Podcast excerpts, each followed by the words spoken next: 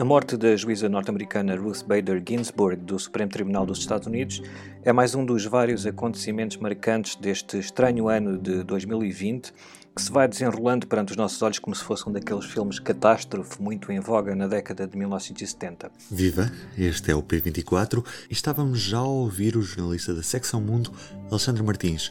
Hoje olhamos para os Estados Unidos. Estamos a 42 dias das eleições norte-americanas, num ano completamente atípico. Alexandre Martins. Nas últimas semanas de 2019 e no início deste ano, tivemos o impeachment do presidente Donald Trump, que, é, que foi apenas o terceiro em toda a história dos Estados Unidos e que em qualquer outro ano de eleições presidenciais seria o principal assunto da política do país. Depois disso chegou a pandemia de Covid-19, a primeira global em mais de um século, que veio mudar tudo nas nossas vidas e praticamente apagar da memória o impeachment, ao ponto de essa palavra, impeachment, não ter sido sequer usada uma única vez na convenção do Partido Democrata como arma de arremesso contra o presidente Trump. E com o aproximar do dia das eleições, uh, das próximas eleições, a 3 de novembro, quase tudo o que podia correr mal tem corrido ainda pior. Primeiro, é provável que não seja possível declarar um vencedor na noite eleitoral. E é provável que tenhamos de esperar até vários dias ou semanas para sabermos o nome do próximo presidente. Isto acontece por causa do aumento considerável dos boletins de voto por correspondência que será preciso contar em relação a eleições passadas, porque muitos eleitores não querem arriscar-se ir à rua no meio de uma pandemia e porque a Covid-19 também torna difícil a mobilização de pessoas para acompanhar o processo eleitoral. E é preciso recordar que nos Estados Unidos não há uma regra válida uh, no, no, sistema eleitoral para todos os 50 estados. Por exemplo, enquanto num estado os votos por correspondência têm de ser registados até à sexta-feira anterior ao dia das eleições, Noutros estados podem ser registados até ao fecho das urnas no dia das eleições.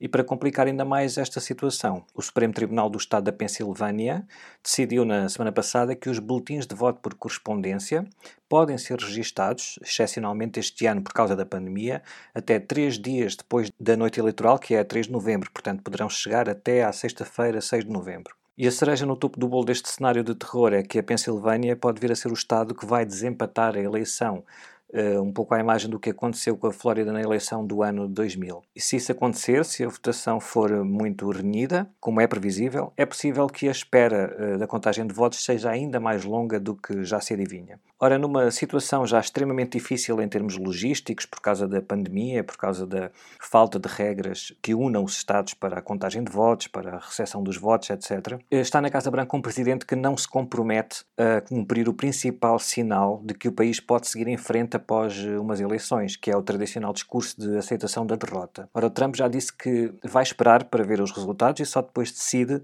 se aceita ou não a derrota. Tudo isto misturado e, como qualquer problema na contagem dos votos ou na decisão sobre o vencedor das eleições deve passar pelo Supremo Tribunal, a morte da juíza Ruth Bader Ginsburg não vem ajudar a acalmar as tensões no país, é o mínimo que se pode dizer. Vamos só recordar que no ano 2000, ao contrário do que a maioria das pessoas possa pensar, não foi o, o, o Supremo Tribunal que decidiu. Foi, em termos da decisão, o, o, Tribunal, nessa altura, decidiu que a contagem de votos no estado da Flórida podia acabar com a, e, e dando a vitória ao presidente George W. Bush, mas uh, em termos do processo eleitoral e das eleições presidenciais nos Estados Unidos, o Supremo Tribunal não tem a última palavra. A última palavra cabe à Câmara dos Representantes. O que aconteceu em 2000 foi que o, o candidato que acabou por ser derrotado do Partido Democrata, o Al Gore, aceitou a decisão do Supremo Tribunal, não quis recorrer para uh, a última instância, neste caso, que é a Câmara do, dos Representantes, e lá está, ao contrário do que o presidente Donald Trump ameaça fazer este ano, ele aceitou a derrota e o país pôde seguir em frente. Se a decisão este ano chegar a esse ponto, se chegar à Câmara dos Representantes, há outro mal-entendido também, é que há muitas pessoas que pensam que, hum, bom, como, como a Câmara dos Representantes este ano a maioria é do Partido Democrata, seria o, neste caso, Joe Biden a ser declarado vencedor. Não é isso que, que, que, acontece, porque o voto para efeitos de desempate de decisão nas eleições presidenciais na Câmara dos Representantes não, é, não corresponde a um congressista a um voto, que daria, obviamente, uma vantagem ao Partido Democrata, mas sim a um voto por delegação por Estado. Ora, neste momento, o, o Partido Republicano uh, vence nessas contas e, portanto, se a decisão chegar à Câmara dos Representantes ainda este ano, será o Donald Trump o beneficiado, em princípio. We have some breaking news, and unfortunately, that news is that. Uh, Ruth Bader Ginsburg, uh, Associate Justice of the United States Supreme Court, has died, apparently. That is the news that we are getting right now. A morte de Ruth Bader Ginsburg é uma notícia com duplo significado. Por um lado, uh, vem desestabilizar ainda mais a questão política, como vimos, e aprofundar as divisões. Eh, com o Partido Democrata de um lado exigir que o Presidente Trump não seja autorizado pelo Senado a substituir a juíza, deixando a nomeação para o vencedor das eleições de novembro, eh, e de outro lado o Partido Republicano e o Presidente Trump a afirmarem que têm toda a legitimidade para nomearem e confirmarem um novo juiz já nas próximas semanas, antes das eleições, com o argumento de que o ex-presidente Barack Obama também quis nomear um juiz para o Supremo num ano de eleições, em 2016.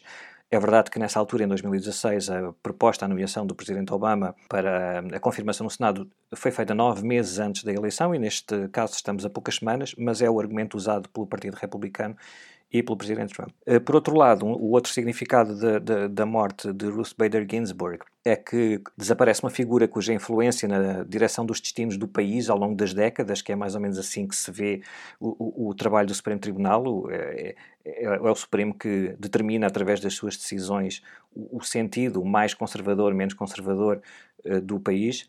Hum, ela foi uma das figuras mais influentes através do seu ativismo como advogada pela igualdade de género, numa primeira fase da carreira, e depois como juíza do Supremo.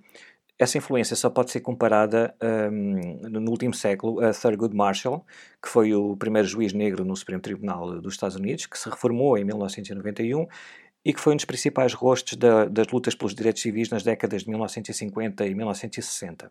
Cada um à sua maneira, foram ambos ícones dos dois maiores e mais importantes movimentos pela igualdade de tratamento nos Estados Unidos, Ruth Bader Ginsburg como ícone do feminismo e Thurgood Marshall como ícone do antirracismo. As reações ao impacto da morte de Ginsburg não são muito diferentes das reações ao impacto de, de, do momento da reforma de Thurgood Marshall em 1991. Nessa altura, o juiz abandonou o cargo no Supremo com a acusação de que era o poder e não a razão ou a sensatez que estava a tomar conta das decisões dos seus colegas mais à direita.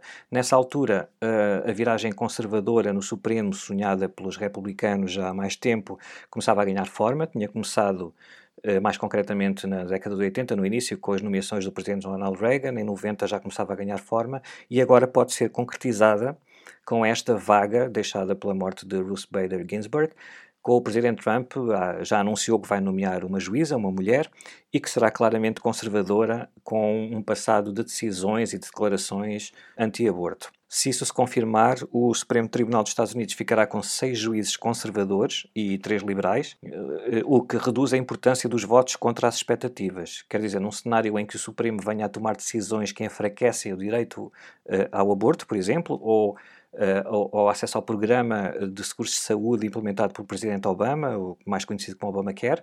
Aliás, uma decisão que o Supremo vai ter de tomar já em novembro, depois das eleições. Uh, nesse cenário, mesmo que um ou dois juízes conservadores votem contra as expectativas do Presidente Trump, o resultado será sempre uma vitória para os setores mais conservadores, por causa da maioria de 6 contra 3. E como os mandatos dos juízes do Supremo nos Estados Unidos são vitalícios, é fácil ver a importância que esta batalha tem para o Partido Republicano e para o Partido Democrata, e neste caso também para a tentativa de reeleição do Presidente Trump. Ao nomear uma juíza claramente conservadora, Trump poderá reanimar uh, os eleitores evangélicos e os ativistas anti-aborto, por exemplo, que já tinham começado a questionar o seu voto em 2016 por uh, não olharem para Donald Trump uh, propriamente como uma figura conservadora, com créditos conservadores. Em termos práticos, e apesar de haver eleições a 3 de novembro, o Presidente dos Estados Unidos pode nomear uma nova juíza até à tomada de posse de um novo presidente, a 20 de janeiro de 2021. Só nessa data é que o presidente em exercício cessa funções. Mas não interessa a Trump esperar tanto tempo eh, e só há duas opções em cima da mesa à partida uma nomeação e confirmação pelo Senado antes das eleições ou logo após as eleições, mas sempre antes do final do ano, portanto, muito longe de, de janeiro de 2021. Isto porque a 3 de novembro não há apenas eleições para a Casa Branca, também vão estar em jogo os lugares na Câmara dos Representantes e um terço dos lugares no Senado. Como ninguém pode ter a certeza de que o Partido Republicano vai manter a sua maioria no Senado, a nomeação e a confirmação da nova juíza têm de acontecer até ao fim do ano, porque esse novo Senado, com os senadores que forem eleitos a 3 de novembro, entram em funções a 3 de janeiro do próximo ano. Portanto, esta maioria só é válida republicana, só está garantida até ao fim deste ano. Donald Trump já disse que vai nomear a nova juíza nos próximos dias e o líder do Senado, o republicano Mitch McConnell, já disse que vai iniciar o processo de confirmação o mais rapidamente possível. Com estas duas certezas, só resta uma dúvida. Com uma vantagem de 53 senadores republicanos contra 47 do Partido Democrata, incluindo dois independentes que votam alinhados com o Partido Democrata, e sendo que a confirmação da nova juíza precisa de um mínimo de 51 votos, conseguirá o Partido Republicano manter toda esta gente unida? Bom, até agora, duas senadoras republicanas, uh, Lisa Murkowski e Susan Collins, disseram que vão juntar-se aos democratas para chumbar qualquer tentativa de confirmação antes das eleições. Mas mesmo assim ficam a faltar dois votos contra no Partido Republicano para se fechar a porta ao presidente Trump. Isto porque, em caso de empate 50 a 50, imaginemos que, para além de Lisa Murkowski e Susan Collins, outro senador, por exemplo, estamos a pensar em eh, Mitt Romney, eh, votaria também contra, num caso 50-50, quem desempata é o Presidente do Senado. E o Presidente do Senado é, por inerência, o Vice-Presidente dos Estados Unidos, Mike Pence. E do P24 é tudo por hoje. Eu sou o Ruben Martins e resta-me desejar-lhe uma boa semana. O público fica no ouvido.